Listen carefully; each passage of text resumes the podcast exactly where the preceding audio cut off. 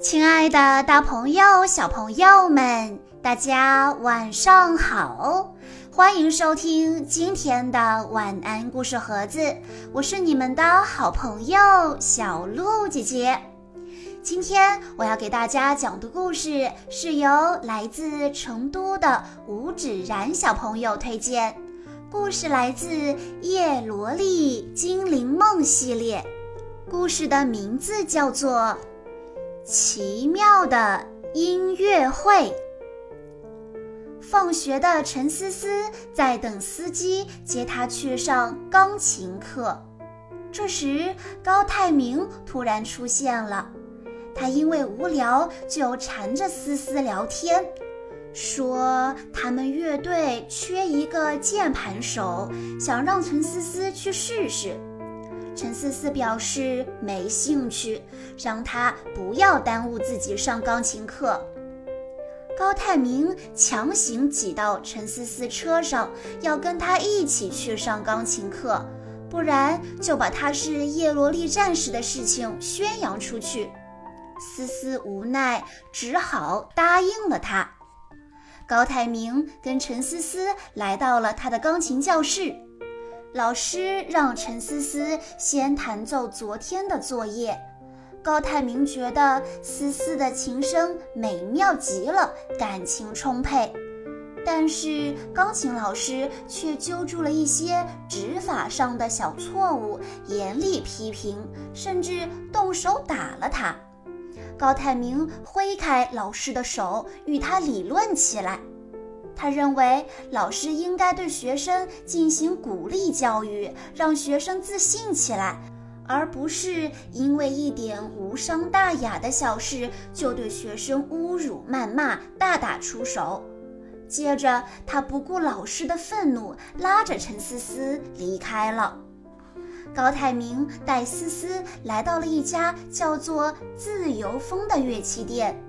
店里有贝斯、电吉他等许多种类的乐器，思思觉得十分好奇，因为从小除了钢琴，妈妈禁止她接触其他乐器。高台明劝她要大胆地走出这一步，去尝试新鲜的事物，不要老活在父母的影响下，应该试着找到自我。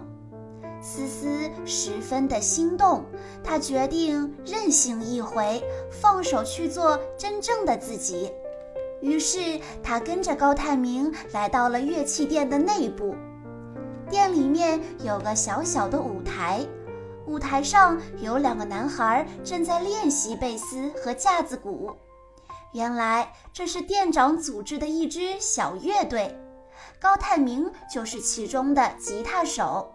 店长说：“高泰明喜欢现场即兴作曲并演奏。”思思表示十分羡慕，因为他只会照着谱子弹琴。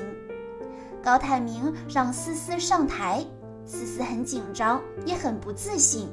大家都鼓励他，让他放轻松，自由地表达自己的情感。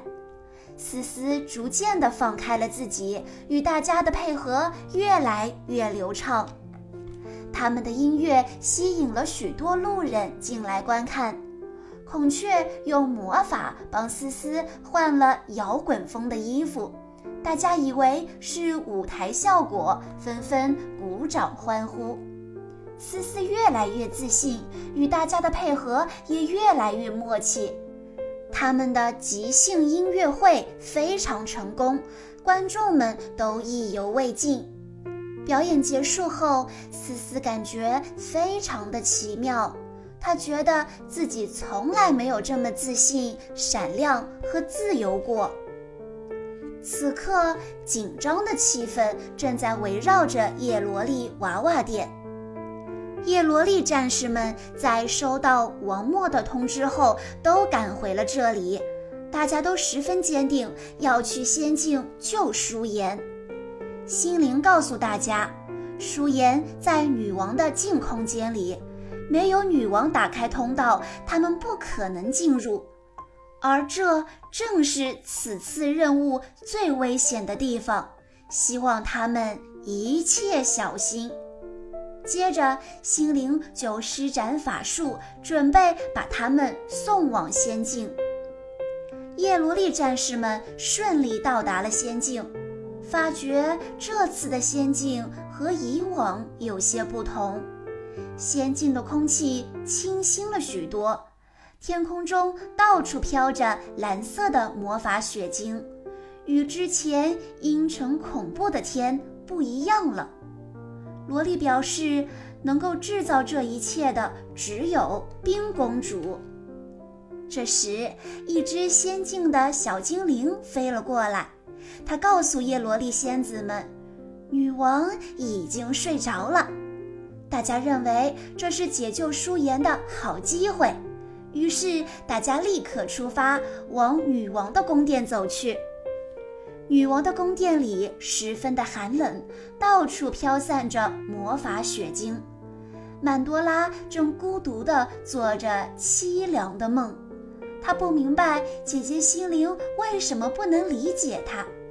他们的目的都是保护仙境，只不过心灵相信人心善良可以并存，而曼多拉认为人类自私阴暗，应该消灭。他还梦到了仙境的精灵们都在指责他，说他没有自己的法术和力量，只会吸收他们的力量，让人讨厌。原来曼多拉是靠吸收和反照别人的法术来获得能量，就像一面镜子一样，所以大家都远离他，他十分的孤独。此时，叶罗丽战士们已经到了女王的宫殿外面。从外面看来，宫殿异常安静，也不见了法术的气息。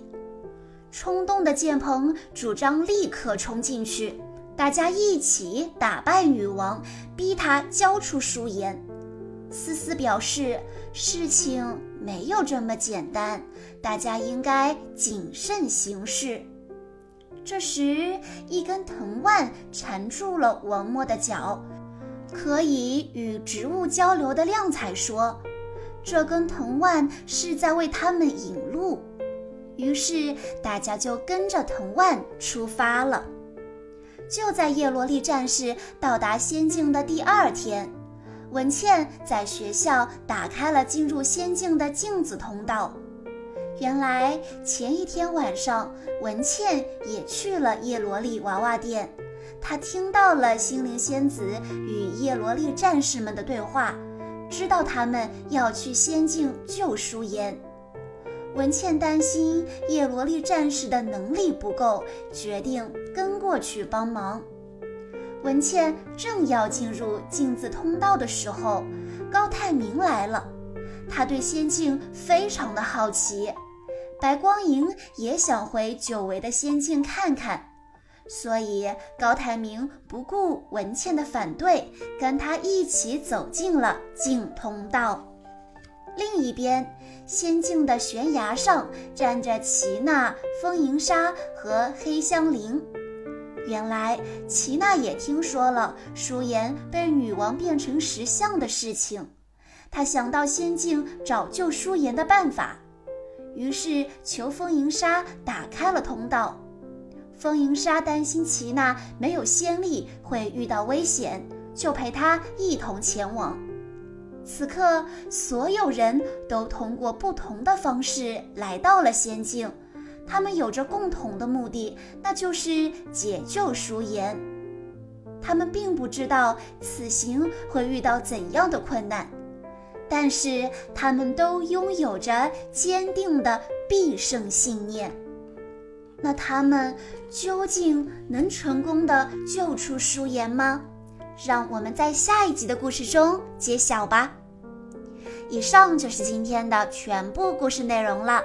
在故事的最后，吴芷然小朋友的爸爸妈妈想对他说：“亲爱的小七，明天就是你的六岁生日了。”去年没能在生日当天听到点播的故事，所以呀，今年爸爸妈妈特意提前准备了小鹿姐姐的故事来祝福你六岁的生日。